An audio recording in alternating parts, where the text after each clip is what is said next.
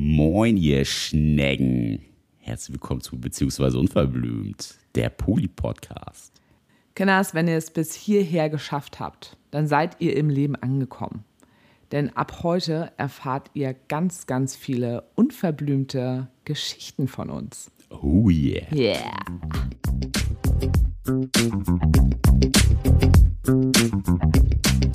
Fragen, Fragen über Fragen werden wir gleich beantworten. Zumindest zwei.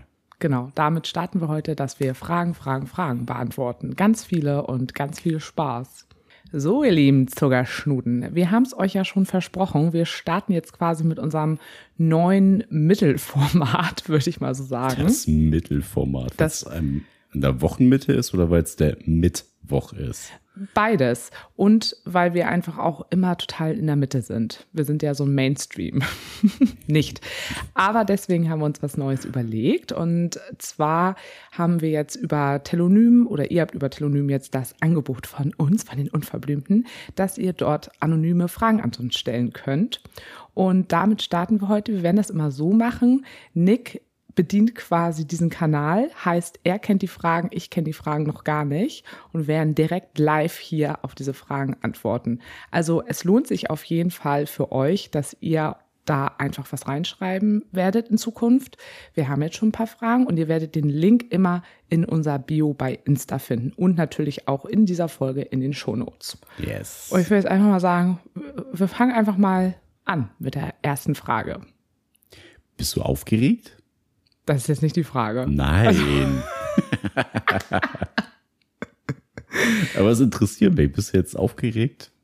Also ich mag ja total gerne solche spontanen Sachen, die nicht vorbereitet sind. Und ich bin einfach gespannt, weil das sind natürlich nochmal auch Sachen, die nochmal sehr viel intimer sind, weil diese Fragen ja einfach anonym gestellt werden können. Da, wer weiß, wir sind ja da- nicht anonym. Also es ist genau. schon, ja, Wir sind mal wieder außerhalb der Komfortzone. Also lassen genau das, was wir können. wir lassen noch mehr die Hose runter. Ja, genau. Also Schlübbi runter, los geht's. Ab dafür. So, die erste Frage. Würdest du, liebe Sarah, auch Leute von Insta daten? Und was ist deine Altersgrenze? Oder wie viel jünger wäre für dich in Ordnung? Also die Menschen, die schon lange den Podcast wissen, wissen auch, Wissen? dass ich, äh, die den. Podcast hören, wissen ja, dass ich schon mal jemanden über Insta kennengelernt habe, den Andersländer damals. Den habe ich ja wirklich einfach über Insta kennengelernt und dann ja natürlich auch irgendwann gedatet. Deshalb ist natürlich klar, dass ich die Frage mit Ja beantworten muss, weil wenn es doch irgendwie zwischendurch mal matcht, sage ich da auf jeden Fall nicht nein. Ich würde jetzt nicht sagen, dass es so meine Dating-Plattform ist, weil primär ist das einfach eine Plattform, worüber wir unseren Job machen. Für viele ist das ja auch eine Dating-Plattform. Ne? definitiv. Für Micha ist ja zum Beispiel Insta ganz lange Zeit auch äh, sein Dating-Portal gewesen. Also Michael Overdick, der auch mal bei uns in der Folge war. Genau, deshalb, wenn das plötzlich, also ich plane das nicht und ich habe auch nicht den Fokus da drauf oder wenn ich mit irgendjemandem dort schreibe von euch, habe ich das auch überhaupt nicht im Hinterkopf, sondern wenn, dann passiert sowas. Wie ich immer so sage, es muss organisch passieren.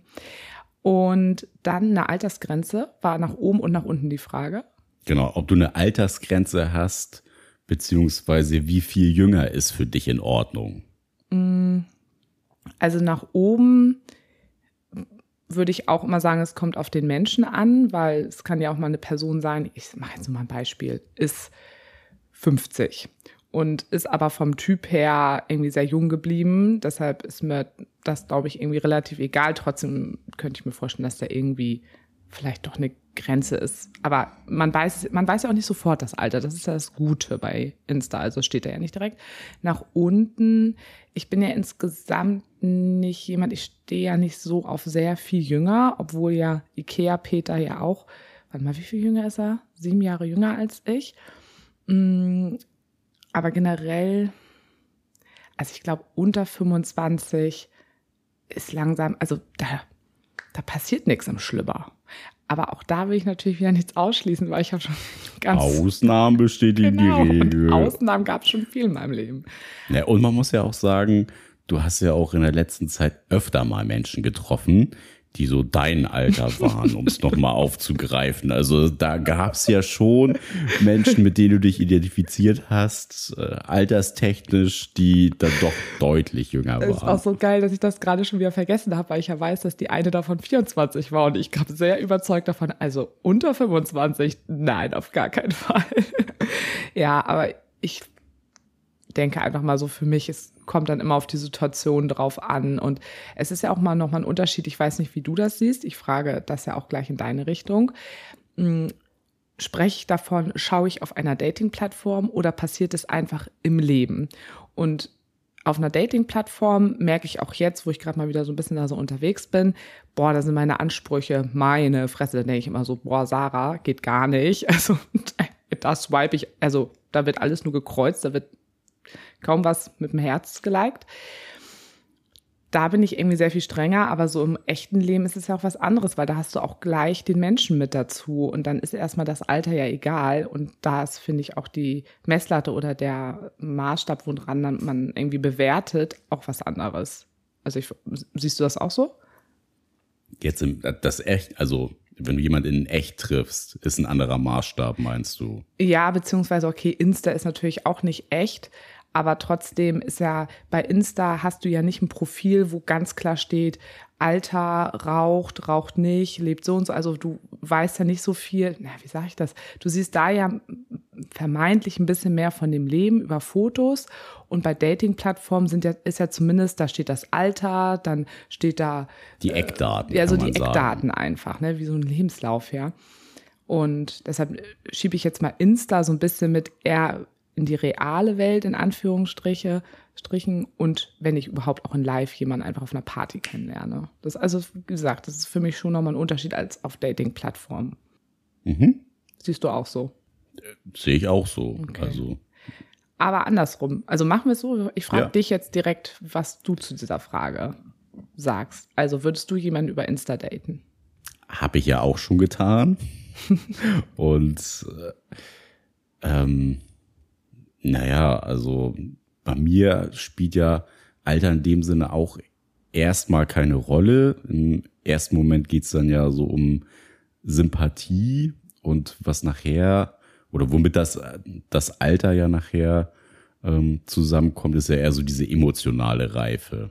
Also es kann ja auch jemand wesentlich jünger als ich sein und keine Ahnung, ist Mitte 20 stehen geblieben so in der Entwicklung, in der emotionalen Entwicklung. Und da würde ich sagen, dass das altersunabhängig ist, dass einen da jemand catchen kann und auch so eher die Ausnahme vielleicht. So bei 25 hätte ich mich auch eingereiht, so in der Altersuntergrenze.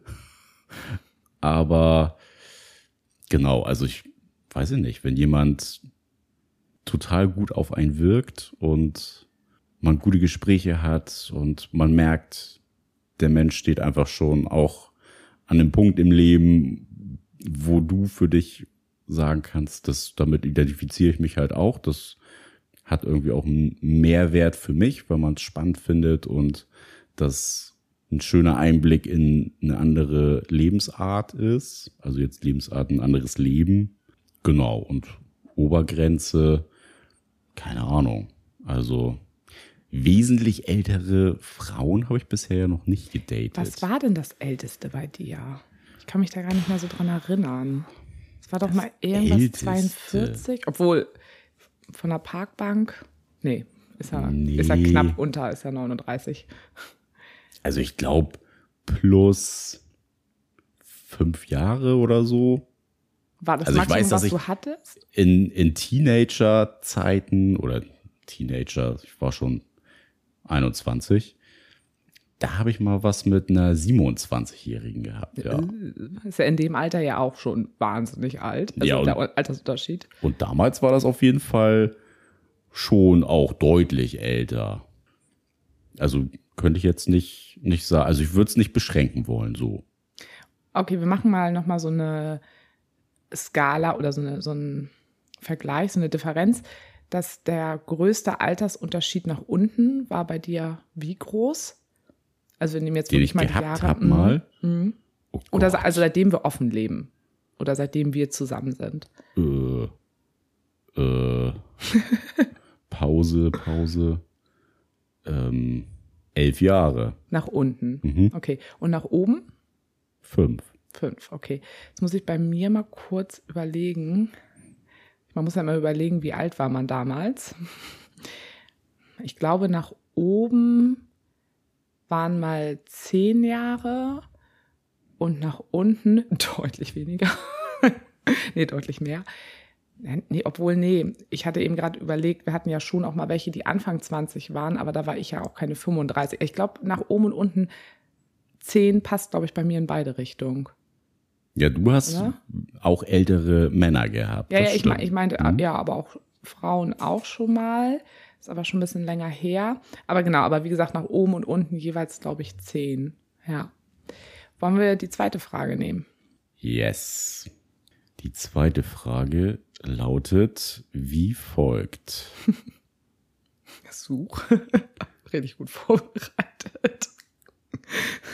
Glaubt ihr, ihr wollt mit einer Person in Zukunft eine eheähnliche Verbindung eingehen, neben der Ehe zwischen euch, also euch beiden?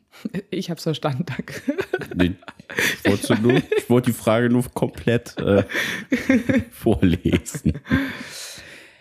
Ja, also ich kann mir das vorstellen, dass das irgendwann mal sein könnte. Ja, kann ich mir auch vorstellen. Haben wir ja auch schon öfter drüber gesprochen, dass man sowas oder jetzt im Laufe der Jahre, wo wir ja jetzt auch wirklich mehrere Polybeziehungen geführt haben, jeder auch, ähm, dass man sich das sowohl für sich selber als auch für den Partner oder die Partnerin vorstellen kann. Ja. Aber bei mir ist es trotzdem auf jeden Fall so, dass ich mir das jetzt nicht in den nächsten ein, zwei Jahren vorstellen kann, weil da bin ich, oh, ich möchte, oh geil, jetzt kann ich sowas mal sagen, ja, da bin ich mega spießig. Nein, aber ich kann es auch erklären. Für mich ist einfach wichtig, bevor ich wirklich sowas eingehe, wo auch viel mit dran gebunden ist, ich muss einfach die Verbindung, die ich mit dieser Person habe, über wirklich einen längeren Zeitraum haben. Also ich habe auch früher, auch als wir zusammengekommen sind, ich hätte dich nicht nach zwei Jahren geheiratet. Weil für mich ist einfach, ähm, also erstmal habe ich das damals für mich schon gedacht und auch heute rückblickend finde ich auch immer noch, ist das eine gute Entscheidung, weil durch meine Erfahrung ich gelernt habe, dass ich lange brauche, bis ich ganz viele Facetten eines Menschen einfach kennengelernt habe. Und dafür brauche ich einfach ein bisschen länger. Ähm, und auch quasi, dass man mit dieser Person auch im Leben durch paar Krisen auch wirklich auch schon mal durchgegangen ist und also da einfach unterschiedliche Dinge erlebt hat, weil ich gehöre schon ein bisschen auch zu Menschen, mich, also so sehr ich ja sehr glücklich und aufblühe in Gruppe und unter Menschen, mich können Menschen auch schnell nerven. Also und ist ja nicht nur bei dir so. ja, also das ist wirklich einfach so. Und deshalb weiß ich, dass ich, dass es wichtig ist für mich, damit ich da auch wirklich mit jemandem was eingehen kann, wo ich auch sagen kann, ähm, das ist jetzt nicht wieder in einem Jahr einfach wieder vorbei, weil das ist mir schon auch wichtig, dass ich dieser Person das Versprechen auch gebe. Und deshalb brauche ich einfach mehrere Jahre. Also ich würde immer so sagen, so, du kannst es ja auch nicht pauschal sagen, aber sagen wir mal so ein Durchschnittswert von fünf Jahren oder sowas. Die, das brauche ich irgendwo schon. Da bin ich wirklich, also das hat ja aber auch nichts mit Spießigkeit zu tun, sondern das ist natürlich auch, weil ich mich gut kenne und auch aufgrund meiner Erfahrung mit mir selbst und mit anderen Menschen. Also so kann ich das für mich erklären. Bei dir? sehe ich eigentlich ähnlich. Also finde ich ganz spannend, dass du, du hast es ja eigentlich genauso formuliert, wie ich es theoretisch auch formuliert hätte. Ich hätte den Zeitraum ein bisschen kürzer gewählt. Also ich, bei mir, für mich, aus meinen eigenen Erfahrungen, finde ich, sind immer so drei Jahre das Minimum, wo man Menschen auch wirklich kennenlernt mal. Und ich finde, wir haben in der Zeit, wo wir jetzt schon offen gelebt haben, da schon auch Verbindungen kennengelernt, die halt diese, ich nenne es mal jetzt Halbwertzeit, ähm, halt nicht überstanden haben, weil vielleicht doch mal irgendein Ereignis denn äh, passiert ist, was dieses ganze Konstrukt dann nochmal auf, auf die Probe gestellt hat oder eine Freundschaft auf die Probe gestellt hat und wo sich ja auch das, was du ja auch eben gesagt hast mit den Krisen, dass man auch mal Krisen gemeinsam durchlebt hat, dass man oder ja, vielleicht kann man das auch so so sagen, weil wir das ja auch so kennengelernt haben, dass dass Leute auch anstrengungsbereit sind und vor Sachen nicht weglaufen.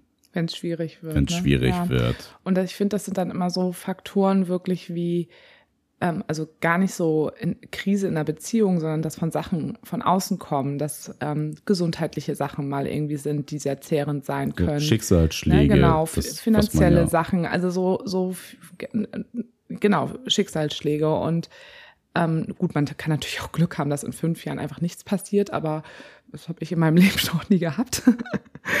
ähm, und ja, und das finde ich irgendwo für mich wichtig, weil natürlich sagen auch viele, ja, es kommt ja auch immer darauf an, wie intensiv lebt man mit dieser Person zusammen. Ich kann auch mit einer Person so intensiv viel Zeit verbringen, dass sich das anfühlt wie fünf Jahre, aber trotzdem ähm, genau, dass halt wirklich auch Sachen von außen passieren und auch Schicksalsschläge, die haben ja auch irgendwo immer so eine Halbwertzeit, wo man sagt, die kommen immer in gewissen Abständen und die braucht es auch, diese Abstände, bis die irgendwo passieren. Ist vielleicht eine etwas traurige Einstellung, aber ich denke mal, das liegt auch an unserer Biografie, was wir einfach auch erlebt haben, gar nicht nur miteinander, sondern auch das in gar unserem keine- Leben. Gar keine traurige Einstellung. Das ist sehr das- realistisch, bodenständig. Naja, aber das Leben ist halt auch nicht heile Welt und Sonnenschein. Nee. Da haben wir ja auch schon Okay, in ja. anderen Podcast-Folgen drüber gesprochen, dass ob es ein Vorteil ist, dass uns in frühen Jahren so viel Schicksalsschläge getroffen haben. Und äh, also ich bin ja der festen Überzeugung, so wenn es dich jetzt nicht trifft oder am Anfang deines Lebens, äh, die Einschläge kommen auf jeden Fall. Da ist keiner vorgefeit. So und da ja finde ich schon, dass da auch bestimmte Wesenszüge eines Menschen zum Vorschein kommen, weil das halt eben eine Ausnahmesituation ist, wo du dich aus deiner Komfortzone bewegst, wo vielleicht ganz alte Ängste nochmal hochpoppen können und wo ganz viel, ja, Variablen drin sind, die du ja so im normalen Alltag, wenn so eine Beziehung ne, oder eine Freundschaft so dahin schwimmt, vielleicht gar nicht so aufbringen. Ja, und hinzu kommt auch noch ein weiterer Punkt, ähm, gerade in diesem Polykonstrukt sind ja auch noch mal ganz viele andere Herausforderungen mit drin. Ne? Also noch mal anders als im, im monogamen Zweierkonstrukt, weil in diesem ganzen Poly-Haufen quasi sind ja auch noch so ganz viele Verbindungen ja auch noch mit anderen Leuten. Also da ist ja auch noch mal viel erleben und wo auch noch mal viel erprobt werden muss und auch viel gefühlt werden muss von allen Seiten. Ich finde, das kommt auch noch mal mit dazu. Und dann noch ein persönlicher Faktor, wo wir ja ein bisschen unterschiedlich sind. Aber alle Menschen, die mich gut kennen, wissen auch, ich bin immer sehr euphorisch am Anfang. Also wenn ich mich verliebe oder einen Menschen, das kann äh, romantisch, aber auch auf freundschaftlicher Ebene sein, wenn ich jemanden neu kennenlerne und ich bin begeistert von dieser Person, dann halte ich das nicht zurück, dann bin ich begeistert. Dann ist wirklich Arschloch hoch Amerika, voller Dampfer, volle Fahrt voraus. Und ich weiß für mich selber, dass das wichtig ist, dass ich auch das erstmal, diese ganze Euphorie, dass die erstmal abebbt, dass ein Alltag reinkommt und all sowas. Das spielt bei mir persönlich auch nochmal mit rein. Das ist ja bei dir ein bisschen anders. Du bist ja da. bin immer der, der Unterkühlte. Nee, so nee, jetzt das nicht, jetzt nicht, aber ein bisschen ich mehr bin so da in ein bisschen uneuphorisiert. Ja, Das kann man schon sagen. ja. So, das soll es auch jetzt erstmal gewesen sein. Ja, aber sonst wird die kurze Folge keine kurze Folge. Ja, es sind schon fast 20 Minuten. Also, Ja, also ihr Lieben, schreibt uns weiter bei Telonym eure anonymen Fragen. wir freuen uns. Liebste Grüße von den Unverblinden. Ciao. thank you